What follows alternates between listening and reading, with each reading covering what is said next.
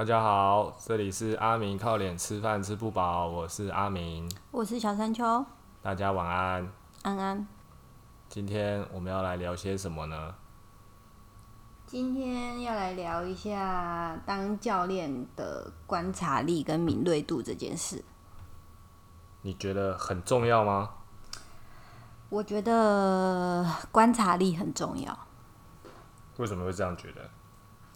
因为如果观察力不重不不不敏锐的话，其实你很难去就是感受到学生的喜好，就是他今天身体舒不舒服啊，或者是他今天是不是动作跟平常哪里不一样啊？为什么之类的？然后或者是他心情不好，然后你又一直叫他做他可能很讨厌的动作之类的。然后教练那不不是是学生就会很堵然，但学生应该都不会说啦哈。一般学生应该是不敢讲吧？没有很少学生像我这样吧？就直接说啊，我不行了，我不要做了，就直接放弃，我不要做这个啦。我也会说，我对啊，我就觉得我就不想做这个啊。哦，我花钱为什么不能选？我要不要做什么动作？也是啊，但是如果教练说这个动作。对于你的身体有帮助，你还是要不要做？是会做，可是有时候就是真的可能有些身体不舒服啊，或者是像生理期啊，我就不太想要做下肢的动作，或者是有些伸展动作对我来说就是我会不太舒服，做起来有点痛，所以我就会不想要做这个动作，所以会有那种不知的感觉，就对。你说放屁吗？哎，力之类的，是没像你你肛门那么松。你不要乱讲，这样大家都知道我肛门很松，好不好？我只是比较会排气而已，对，不是肛门松。OK，我没有那个一直要包尿布的习惯，好吗？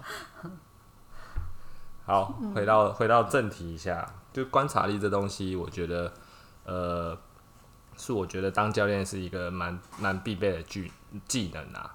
因为毕竟我不知道，我不知道其他其他健身房或工作室怎么样啊。因为我们上班，我们我们做的是一对一服务，那基本上我们这一个小时内，就是你什么人，你你客户就在在你面前，那你跟他聊，你你只能跟他聊天，你不能做任何事情，你也不能在那边划手机。所以，呃，我们我们是没有在划手机上课的，所以基本上你这个一个小时内，基本上你的专注力就会全部放在这个这个客户身上。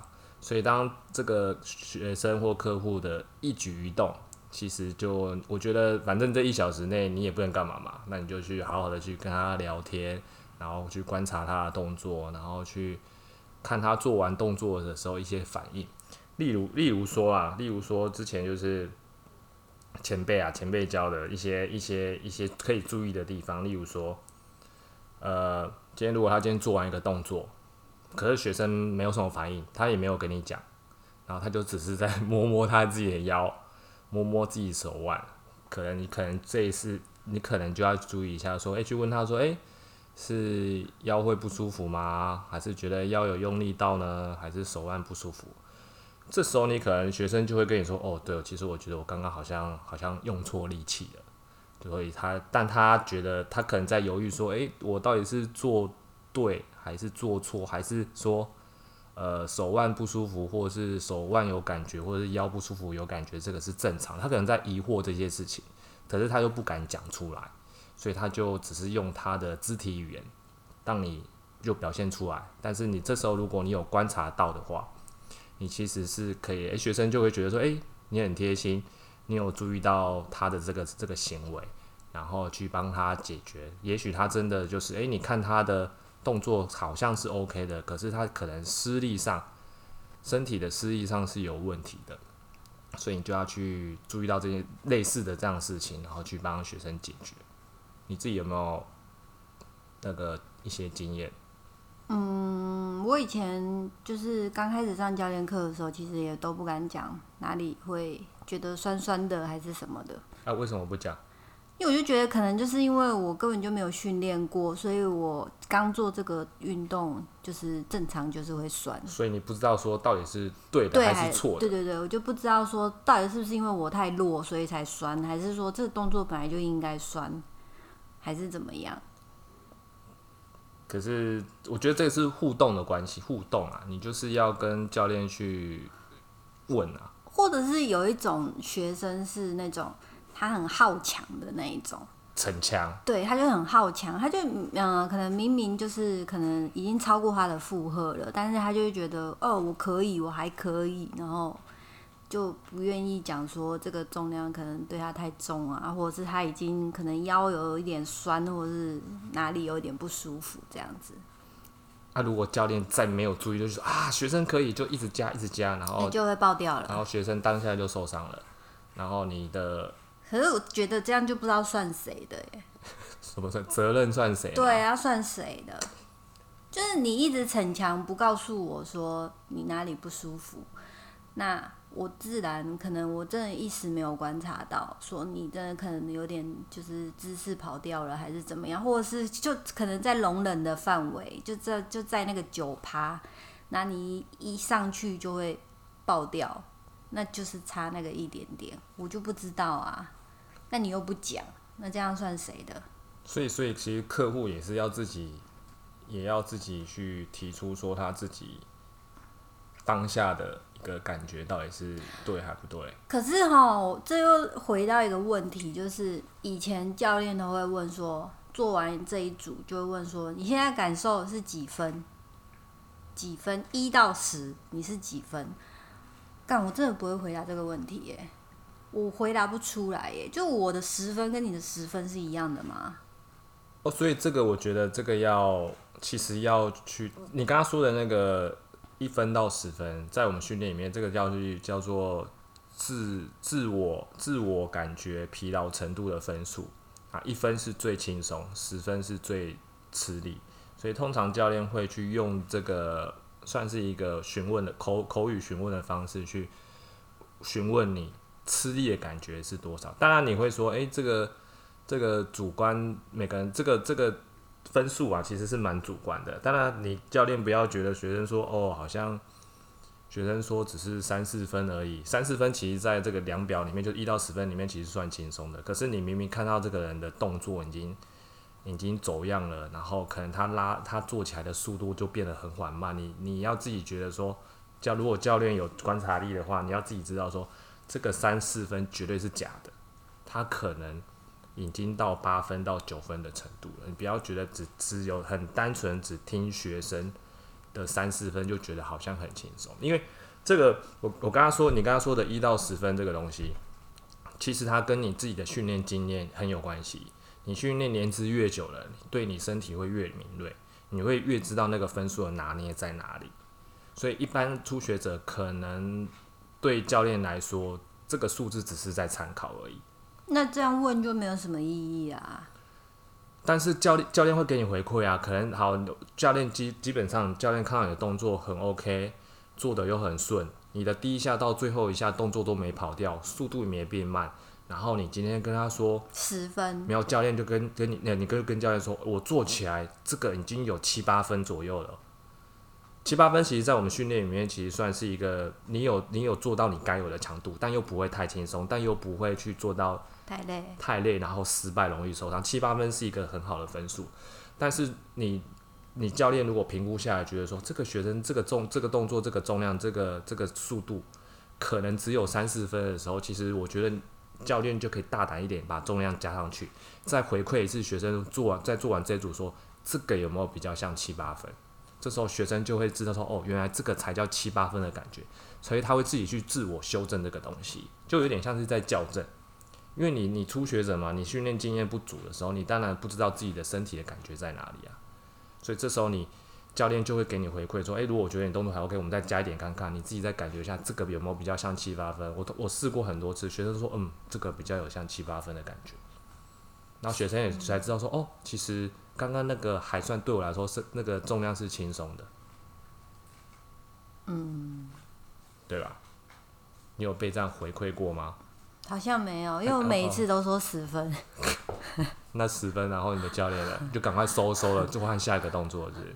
没有哎，他们就是刚开始一定会说啊怎么可能？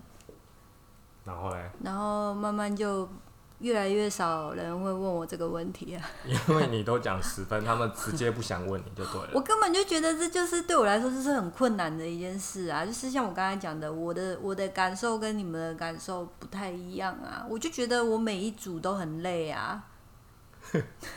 那那你现在自己练还是觉得都是十分吗？没有哎、自己练，我觉得嗯，我觉得上教练课的强度跟自己练是绝对不一样的，所以也是蛮多，不是蛮多学生其实都把上教练课当做是他一周就是一次或两次的主要的运动。就他可能不是每天都能运动，但是他就把上教练课当做他是每周主要的运动项目，因为那个强度是很高的。有教练在旁边嘛，所以你每一个动作都会很精准到位，使用肌肉的方式啊、部位啊那些都会很精准。然后呃，因为有教练在旁边，所以他的重量他会帮你抓。如果你自己练的话，你不太可能就是一下子就赶上这么重之类的。所以都学生都会说上教练课比较累，自己练怎么没那么累？真的是我跟你说，我上教练课的时候，我都是拿拿表直接计时，时间到就开始，没有再跟你偷懒的啦。哦，对，等我上课课的学生都知道，上教练课就是非常的紧凑，然后想要偷聊天都不行，因为他们就有那个计时器在那边，然后想要说，哎、我们再聊一下还是什么的，没有没有，时间到，有没有听到声音了？好，赶快下一组。嗯对，所以就是上教练课的强度会是比较高的，哎、所以嘞，所以什么？从未聊到强度这个东西？所以我刚才在讲什么？被你被你打了个岔，我我说你你自己你自己练的时候啦，哦现在觉得分数怎么样？我自己练的话，其实都抓在四五分呢，因为我这个人就是吃不了苦。那你运动就是纯运动而已，不要能不吃苦的运动最好。我还是会喘啊，会累啊，但是不会像上教练课这样子。我在上教练课，我差不多三十分之后吧，我都有一点燃烧生命了。就是一个小时的教练课嘛，我大概上到三十分之后，我那个之后的三十分钟，我都是燃烧生命在上课。好下次记得跟教练说你已经在燃烧生命生命了，这样子。我觉得那个观察力啊、敏锐度这个东西，呃，可以从那小细节，小细节去去注意，平常日常生活中都可以去练习啊。那像我，呃，我不知道是因为我因为我待过医疗业，那我们在医院工作的时候，其实病人一一举一动都会被我们注意到。所以我就无形之中，就其实我觉得我自己的观察力跟敏锐度都不会算太差。可以讲讲之前讲一个例例子啊，就是我自己的学生哦，然后我还遇这个这个状况还遇过了两次，一次是那个学生来啊，然后来上课，然后他来就是上课的时候就我们就练深蹲嘛，嗯，然后他就跟我说。他最近拉拉肚子，拉得很严重。我说哦，好，可能是可能身体就这阵子不舒服，好，没关系，我们就降重量练习。那练一练，然后一个一个女生，然后可以深蹲四五公四五十公斤的的重量哦，其实还算 OK 的，就是跟她体重已经差不多的重量了。然后我想说是是太重吗？因为她边蹲的时候脚一直抖呢，脚一直抖哦。嗯。然后重点是这是才前面一两个动作而已哦。热身吗？就算是就是第一个主训练而已啊，然后他就脚一直抖一直抖，然后我想说，嗯，是太重吗？然后我想说，啊，我就降轻重量好了，降轻重量给他蹲，然后一直降降降降到最后 降到剩空杠哦，降到剩空杠，他还是在那边喘，一直发抖一直发抖，然后他就说他这阵子就是拉肚子拉的很严重，我就想说是是那个电解质不平衡脱出来怎样？我就说你要不要去这几天就是多补充一下一些 fin 啊或者什么水果怎么之类的，反正就是让他试着让他电解质平衡好一点。然后我就说你你你顺便 去检查一下，看一下医生好了。殊不知我在过阵子看他的时候，他回来跟我说他甲状腺亢进。对，就是一个哦，很明显的例子，就是你明明知道这个这个人根本就平常状况都超好，然后突然就哪一天不对劲，然后训练的训练的一强度就整个掉了很多，然后整个动作模式也看起来很怪，就是脚一直发抖嘛。我就说是很重吗？他说没有啊，可是我不知道为什么我的脚就一直在发抖，那就是代表说其实有一些问题。所以他那时候眼睛也不会很没有那种很早期其实看不太出来啊，很甲状腺亢进很早期其实看不太出来，你也脖看子呢？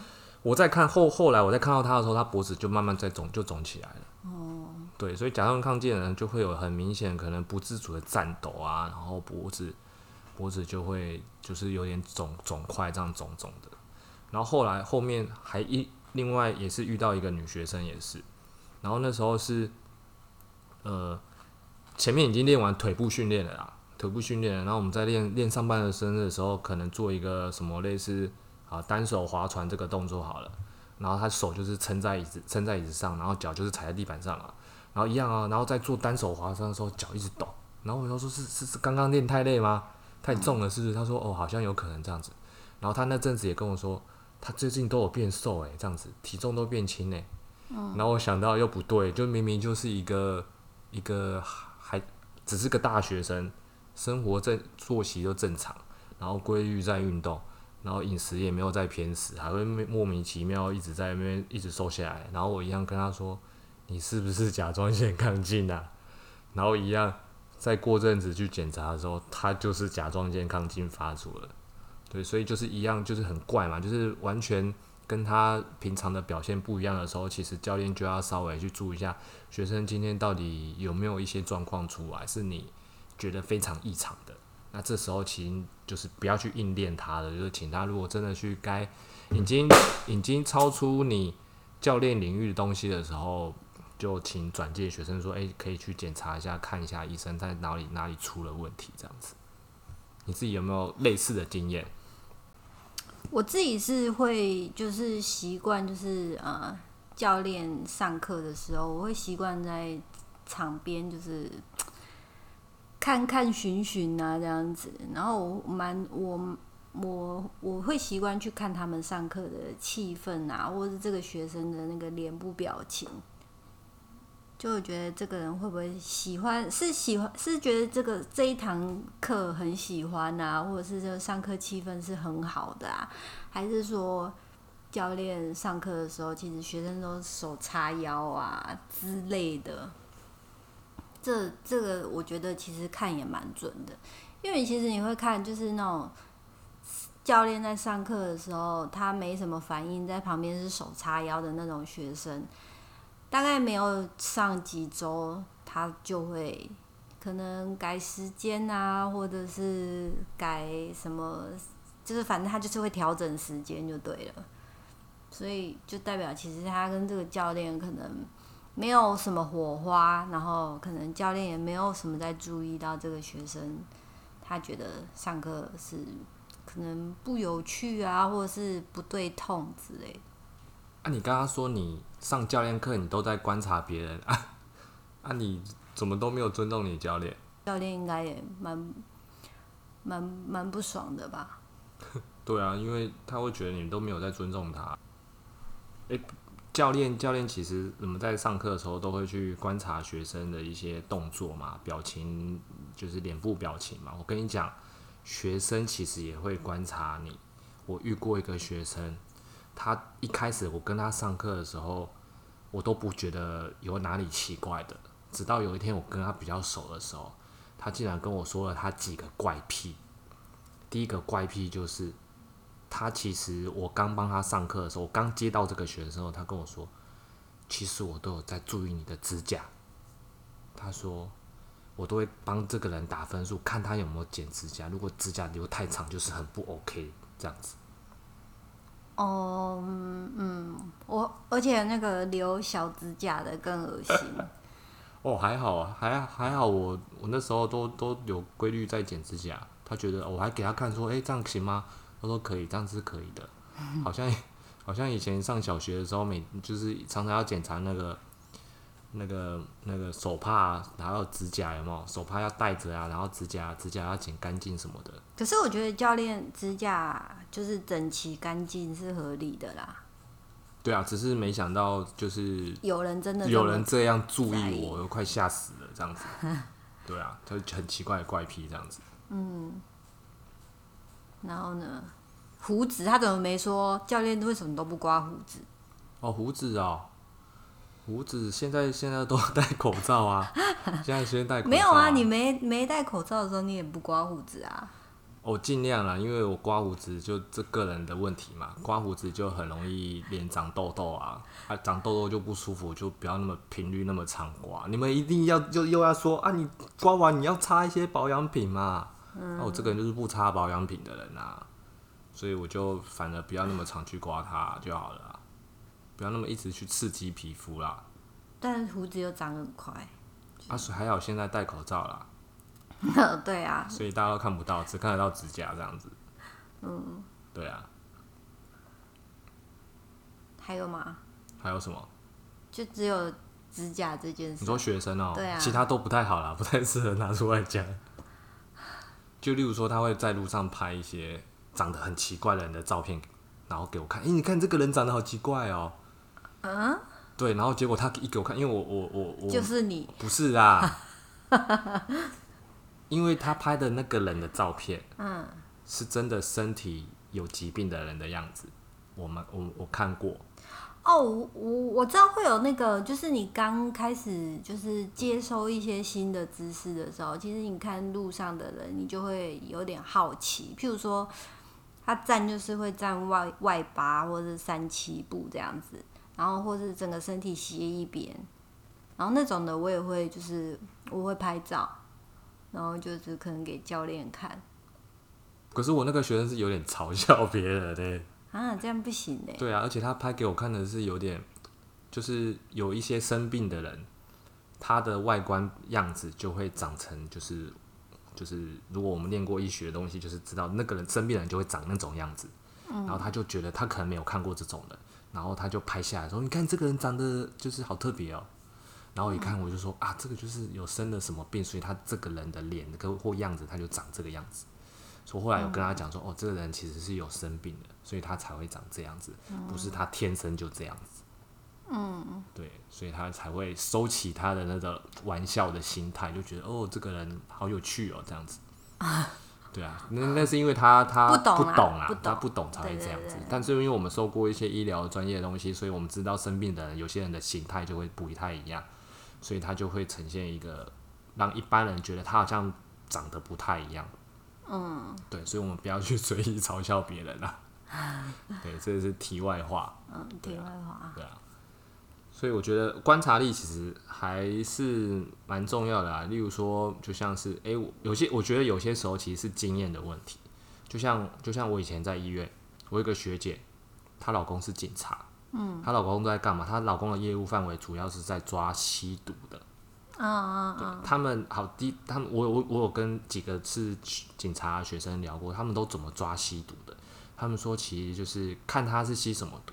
他如果是吸强力胶的那种，他们的眼神会很恍惚，所以他今天根本不需要去做任何事情，他直接那警察，你知道眼警察，你知道有时候眼神就可以透露出一个人，他只要盯着那个人，他怀疑的那个人，他只要盯着他，他就看到说他他就是有吸毒，然后那个人也会有点就是有点好像觉得，看好像不要被抓了这样子，你知道那种就由是内鬼有交易取消，之类的，反正就是那个警察的那个直觉性跟敏锐度很就很很敏感，就他就一看就知道说这个人就是有吸毒，然后就要去上上前去查他这样子。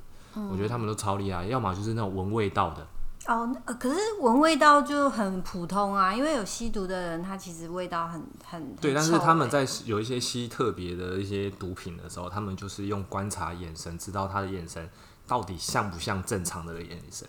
他如果那个眼神像是吸过毒的，他们都说他们其实都看得出来，就一上去查就一定都查得到。我觉得这个也是观察力的表现的一种，很厉害、欸。嗯，对啊，对啊，就像我们家的猫一样，半夜在那边叫的时候，你只要突然把门打开盯它们的时候，它们就两只就准备要一副就觉得好像我等一下要被打了，就赶快跑了。所以他们那个你知道观察力，猫咪观察力也是非非常强。当当个畜生也很累。对啊，所以我觉得呃这些东西都可以从小细节，从你的日常生活啊，例如说像以前，我举个例，就是以前以前很奇怪，就是吃早餐没事做嘛，以前那个那个。那个手机还没有很流行的时候，还在用什么 Nokia 三三一零那时候，只能玩贪食蛇那个时代，吃早餐没事做，你知道干嘛吗？听别人聊天在聊什么，这个很有趣，这你一定有很多经验，对不对？我超爱听人家说话的，因为我就觉得，就是你在日常生活中仔细听，就是别人的对话，其实都超有趣的。有没有什么例子？就是你去吃早餐的话，不是常常都会听到，就是婆婆妈妈，因为我们我平常如果能在外面吃早餐，都是可能平日十十九点十点多这样子，所以就是在外面会吃碰到吃早餐的都是那些婆婆妈妈，可能就会就是会数落她老公啊，数落她邻居啊，反正就是不外乎数落她周遭的朋友啊。然后就是会有蛮多蛮劲爆的东西，就可以听很多八卦，是不是？超多的哦，而且我都会听到很精彩的时候，然后就会踢踢他踢，然后叫我也听，对我就会替阿替阿敏，我就在说听听听听，认真听，笑死，因为实在太好笑了。那你自己嘞？我，你说听别人对啊，听什么？我现在其实没有什么什么在听的，因为现在就吃早餐都在划手机，嗯，所以就专注在划手机里面手机的内容啊。但是其实我回头过来讲讲上教练课这件事情，那一一个小时里面，然后你你专注的对你的客户聊天啊，其实我觉得有一部分其实可以练习到你的专注力。当你的专注力提升的时候，其实你可以慢慢去细微去。呃，去发现一些你在跟学生对话的时候，如果学生今天跟你讲一件事情，然后抱怨什么事情，你可以去，其实你会知道很就是他的一些挑眉的动作啊，脸部的表情啊，他的肢体语言，你可以从中去观察说，诶，他今天这个人的状态到底是好不好？然后甚至他也会觉得说，哦，教练，教练今天很很很认真的，很专心的听我说话，有好像有一种很很有同理心的感觉。我觉得当教练就是要有这种，就是随时去观察学生的一些能力啊，不管是他肢体语言、他讲话的口气，还是现在他表现出来的情绪，都是。我觉得情绪真的蛮重要的，因为 我是不知道，我我我我能理解，就是学生跟教练是比比较贴近的、亲密的，对他们是比较贴近的。所以就是，嗯，如果今天这个学生他今天一来上课的时候情绪是不好的，其实第一个会接收到的就是，其实就是柜台，因为他一进来就是可能就是几口塞云那样子，然后他就会脸很臭的进来，可能过卡，然后可是转过是就是可能上课时间到了，你去。去看看的话，你就会发现他会变得是，呃，可能很很诉苦的那个态度，在跟教练说，可能他今天怎么样，心情不好啊，被老板骂啊之类什么的。所以我们其实有时候上课，就是我们要很多元发展诶，有时候要那个听学生，就是听学生倒倒点乐色这样子。嗯，然后就或有时候要可能要开导一下开开导一下学生，或者是有时候就是听学生抱怨啊，就这样子。学生抱怨完了，心情抒发完了，好好，我们就来唱歌这样子。可是，如你有遇过那种就是就是一路到底心情都很不好，那也不愿意跟你讲，但他就是。就是你就感觉到他就是状况很糟，心情很糟，然后什么又不讲的那一种吗？啊，他我会试图还是想办法跟他讲话啦，但是他如果他他不说，我也没办法，我也没办法逼他。那那如果但是这个一这一个小时又很尴尬啊！你不讲话，我不讲话，我问你，你又不说啊，能干嘛啊？就训练了啊，不然怎么样？所以我就会把事情专注转回当下，就是训练。反正你今天来的目的就是训练。反正我今天想要试图关心你，去听你说一些话，或者是或者是让你抒发泄一下情绪，让你说一下，但你又不说，那我们就回到训练了啊，这没有什么好讲的啊。嗯，对啊。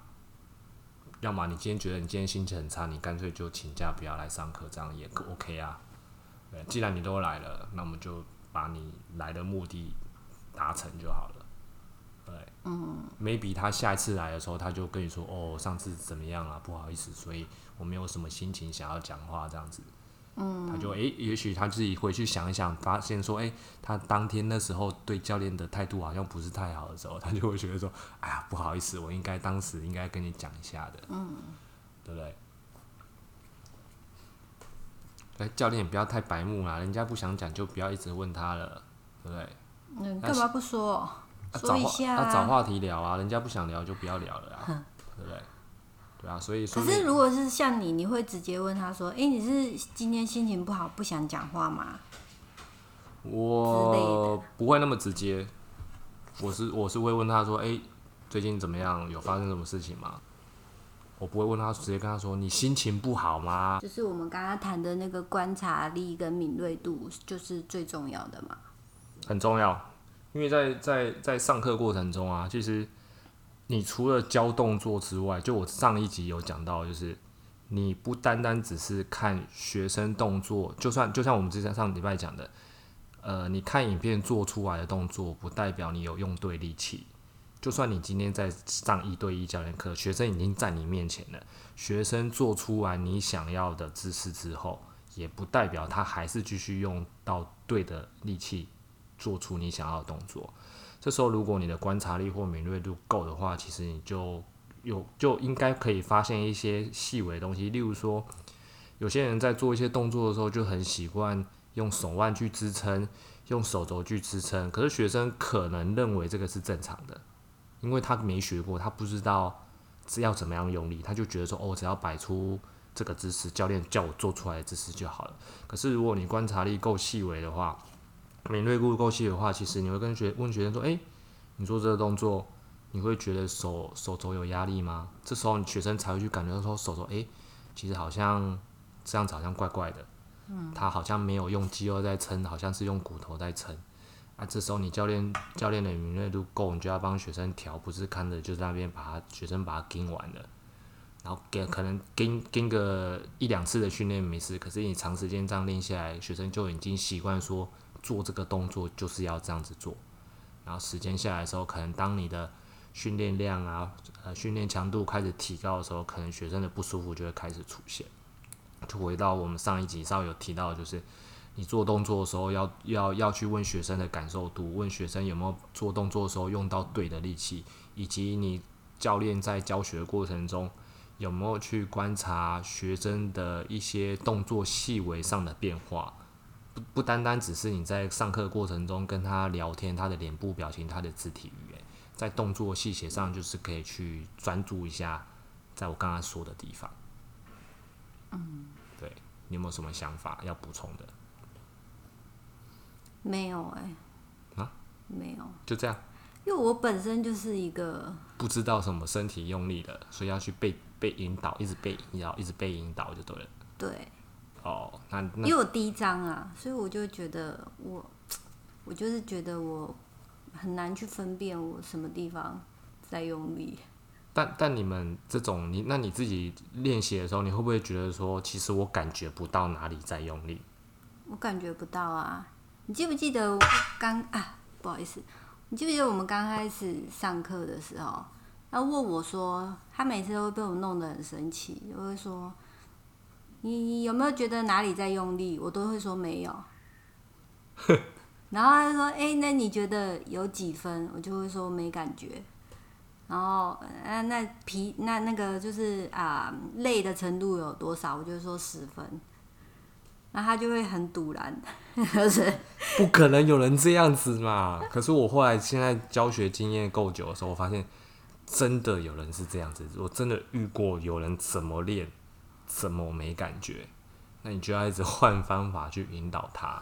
我觉得如果如果啦，他身上没有什么疼痛，然后可以无痛训练的状况下，暂时这不是一个需要马上解决的事情。如果他训练没感觉，但是如果这个人训练没感觉，但又会，然后但只感觉到疼痛，就是一个很大的问题。这种我觉得，如果你教练已经超出你的能力范围的话，最好是转介出去给，就是如果他需要看物理治疗或看医生的话，就交给物理治疗或医生去处理。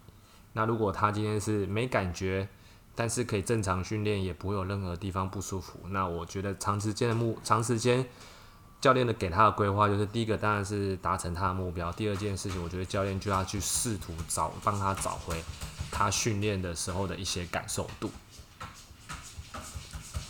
哎，这是什么声音？